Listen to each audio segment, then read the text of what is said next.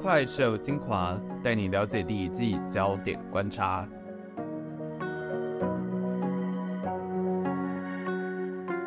欢迎加入怪兽科技公司，我是王正浩，我是古元。你现在收听的是《赶快 Take 我》。接下来我们要讨论的议题呢，是微软的议题，就是非常重要的议题哦，有关于领导者要怎么样让旧企业转型。嗯，那诚如我们前面刚刚不断强调的，在这个 PC 使用率的减少下，然后行动装置日渐普遍，搜寻引擎崛起的一个时代啊，这几个赚钱的一个机会，微软基本上都是错过了啦。那因为微软刚成立的使命是每个人家中都有一台电脑嘛，那显然如果不改变的话，接下来就是一条死路。那已经在这些领域败给苹果跟谷歌的微软，所以他们就必须要寻找下一个突破口，那而且是要非常具有前瞻性的，那这就是云端服务。嗯，尽管亚马逊呢，它是算是比较早进行整个云端服务的先驱，但是呢，微软之所以还可以在云端服务这一块继续发展，他们当时就有想到的，就是因为他们的 To B 这个地位是没有办法取代的，而且它还有亚马逊没有的，就是它有非常多的自家生产力软体，所以结合起来，它就是一个非常特别的云端服务。那这个上一个议题，我们就谈论到这个转型成功的原因，是因为云端嘛。而这很大的功劳，其实就是在二零一四年上任的微软执行长纳德拉的手上完成的。嗯，这里我们先进行一个思考，就是有关于这个转型的点，就让我想到一个点啦，就是我们都有学过中国史嘛。那中国的清朝末年为什么是不敌西方的呢？因为像是在中国意识到说，哇，原来西方有这么厉害的技术，他们进行了变法运动或者是改革。那为什么这些改革到最后都是失败的呢？我自己认为中国清末的一个改变，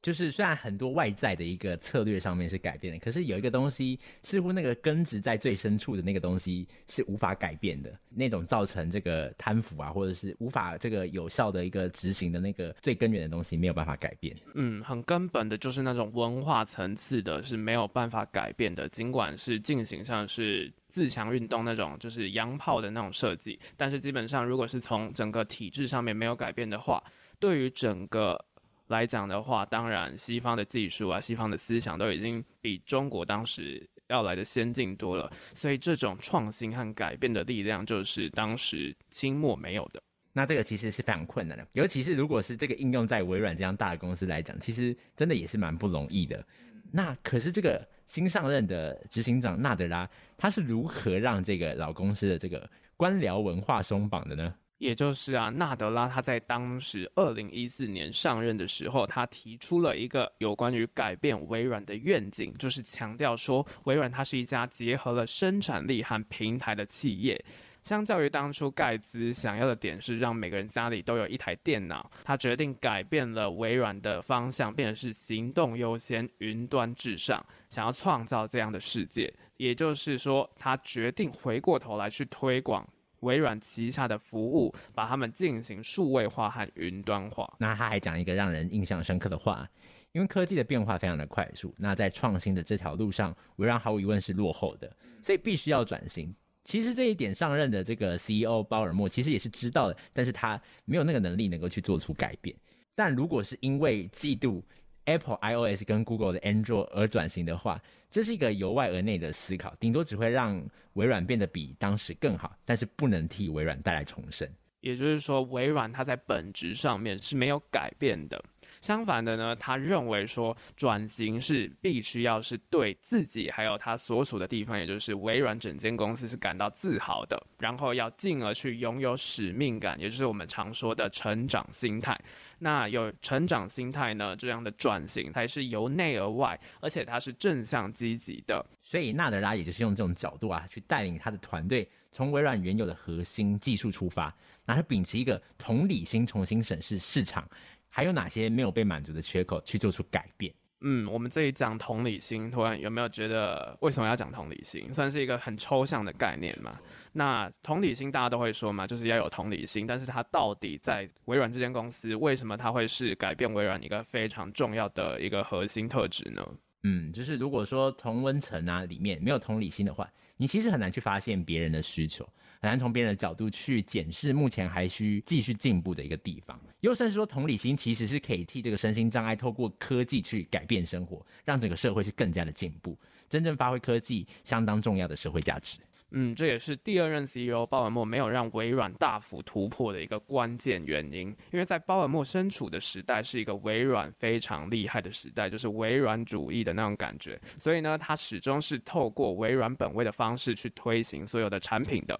那尽管就是他当初继承了盖茨打下来的那种个人电脑的生态系优势嘛。加上他是一个非常执行力强的 CEO，他也成功的让微软的优势扩张到整个企业市场。但是呢，他在整个追求成长的动机下面，变成是说他开始滥用了这种生态系的主导地位，就是说啊，他把所有的合作伙伴变成是可有可无的普通商品。错失了建立新的生态系的机会，因为我们刚刚就是讲说，PC 生态系微软已经主导了，但是现在 PC 生态系要进入没落阶段了。像是智慧型手机的生态系在打造这一块上面，就是它让合作伙伴变成可有可无嘛，所以呢，这些既有或者是潜在的合作伙伴呢，就会产生了两种心态，就是想要脱离微软，或者是想要直接取而代之。那这样子的情况下呢，整个智慧型手机。的微软生态系发展来讲，其实就是没有机会的。不过，正如同刚才讲到历史的时候谈到的，微软在近代的时候啊，有许多发展其实都是出自于鲍尔默的手上，他任内自己的一个强大的一个愿景跟坚定的决心才得以诞生的。这些产品包括大家耳熟能详的这个 Windows 的 Azure 跟云端化的 Office 三六五。嗯，那相反的呢？就是我们刚刚讲鲍尔默，他其实是相对来讲执行力比较强的人。纳德拉呢，选择用另外一个角度，尽管他也是跟鲍尔默时代相比来讲，他算是一个非常资深的微软人，但是他采取的是透过生态系思维，想要拉锯其他的合作伙伴，而不是采用像鲍尔默一样的静态的产业竞争思维。那这是什么意思呢？他用生态系思维去重新定义了微软的整个价值主张，也就是我们刚刚讲到的行动优先、云端至上。那他也透过开放的角度，重新的赢回了合作伙伴。像是我们就有讲说，一开始微软是非常的自我中心的，他始终是想要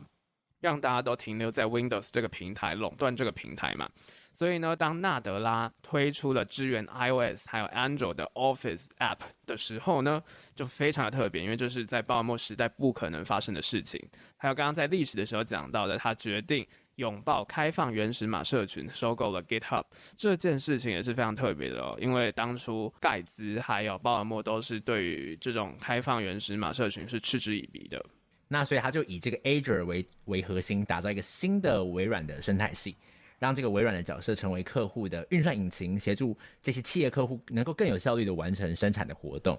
而不是把自己成为里面的一个主宰，他成为一个可以合作的一个企业的角色。所以其实这个纳德拉也被称作是这个最会合作的一个 CEO 了。那具体而言，他是怎么样推动微软这只笨重的大象呢？啊、我们这边就归纳了三个策略。首先，第一个策略就是领导人必须自己学会新技术。也就是说，你想要让下属学习的话，领导者自己呢也必须要一直学习那些该掌握的转型技术啊，就不能说只是去叫下属想办法去做数位转型，应该是说你数位转型要做到什么程度，你想要做些什么，利用哪些技术，领导者自己都必须要学习到。还有一点很重要的就是，领导者他必须要帮助整个团队去做出最好的决策，也要让大家都可以掌握，并且很重要的点就是要适应这些运用科技的能力。那第二个我们归纳的一个策略呢，是要由内而外重新的建构一个新的文化。要怎么样说服大公司投入当时最小的产业云端？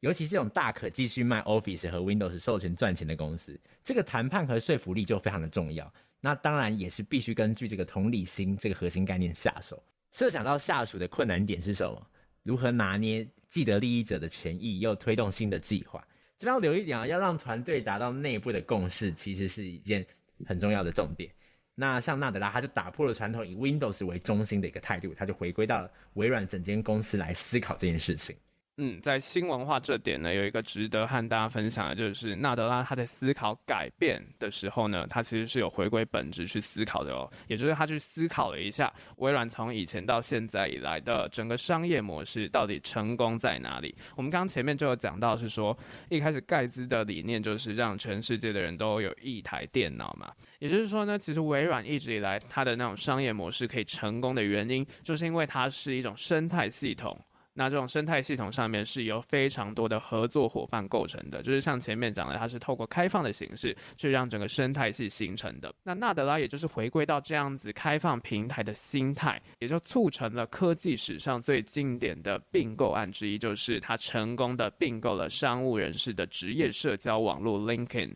吃下了 To B 非常大的社群，还有很多的资料库。嗯，那第三个我们归纳的策略是呢，要从内部。跨部门的沟通，那共同经营求更好，而不只是要透过 KPI，也就是所谓的业绩要求内部竞争，还必须要掌握彼此之间状况持续进步。这个其实还是回到同理心这个概念啦，就是要竞争的是怎么让客户能够继续用微软的产品，而非单纯只是内部个人的竞争。其实我们还是要把团队放在第一位，这一点的话，其实就非常仰赖彼此之间的磨合跟反复的沟通。嗯，也就是说，很多在团队合作的过程当中，如果你只是以自我为中心的话，很可能整个团队就会被搞砸了。所以就是非常的需要这种沟通的能力。嗯，那其实疫情啊，也让整个企业普遍意识到这个数位转型的一个重要性。因为不转型的话，真的是很难活下来的啊。嗯，现在太多的东西都是 base 在云端上面了。没有，嗯，没有错。那整体运作的思维也必须要跟着转型，你不能只是。我们这个企业商业的模式转型，但是你的整个企业的文化没有转型嘛？另外呢，就是数位应该是要视为一个手段，而非只是一个目的而已。所以我们就必须要先理清说这个问题的本质在哪里，避免陷入科技问题的框架。不是说为改而改，而是骨子里的文化没有更新，这是很难在竞争激烈的市场里存活的。回归到整个微软来讲啊，领导人确实是一间公司成功或不成功非常重要的关键。因为领导者有一个非常重要的任务，就是他必须要做出抉择，然后呢，完好的去凝聚团队对于整个决策的共识。在这一块呢，就非常推荐大家去看纳德拉他的著作，叫《刷新未来》，讲到非常多有关微软转型，还有带人的关键，以及有关于微软的发展等等，是一本非常具有启发性的一本书哦。那有关于领导者怎么样让企业转型，我们就先讨论到这边。那我们休息一下，关于整个微软公司的一个总结。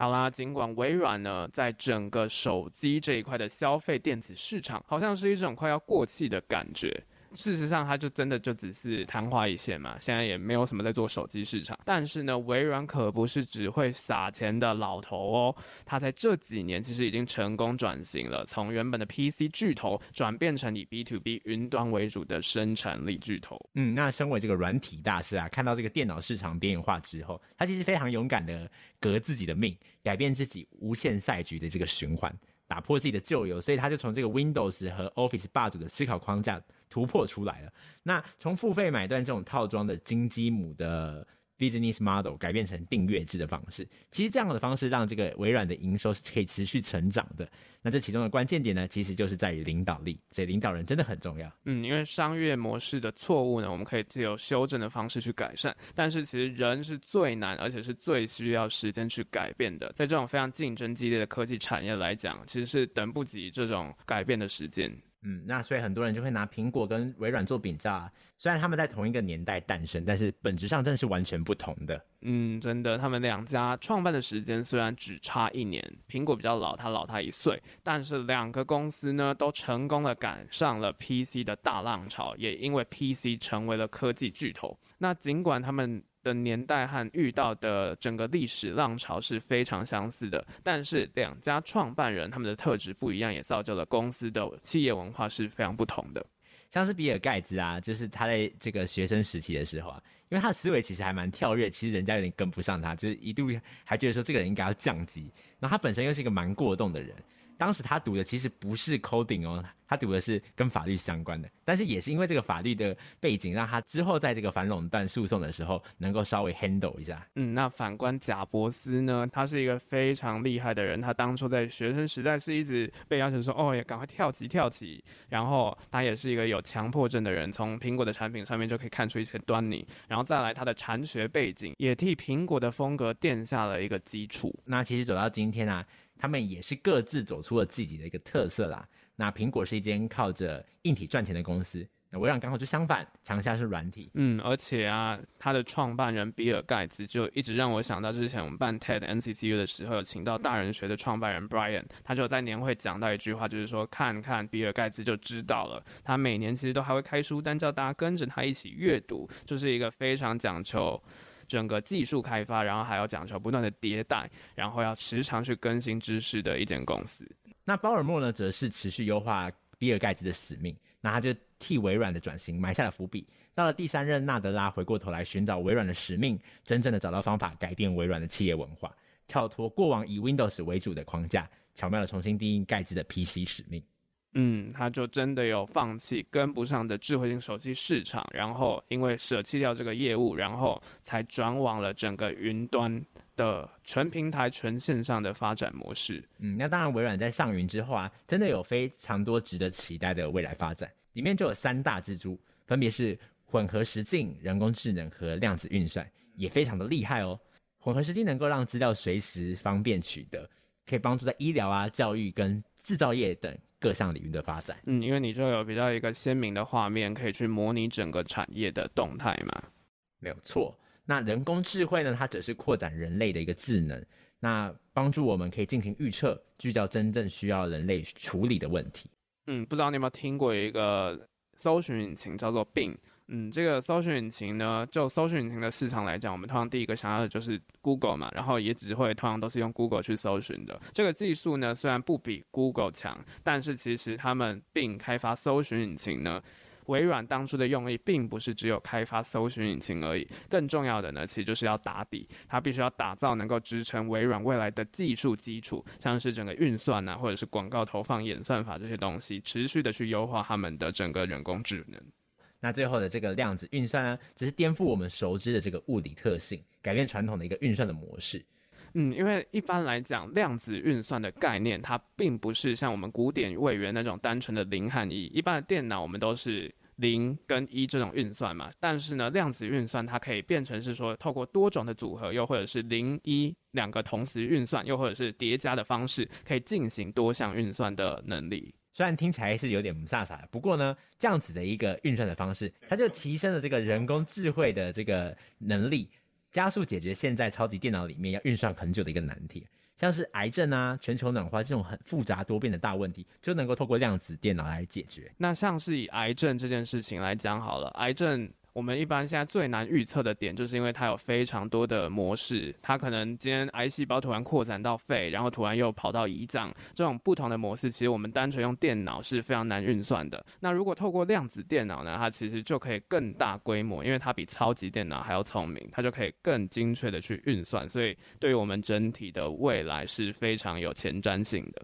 没有错的。还有呢，纳德拉透过同理心了解客户的需求，改变过去微软。注重个人绩效的内部竞合思维，那格外他强调的是对团队提供的价值，也造就微软在 To B 市场继续屹立不摇。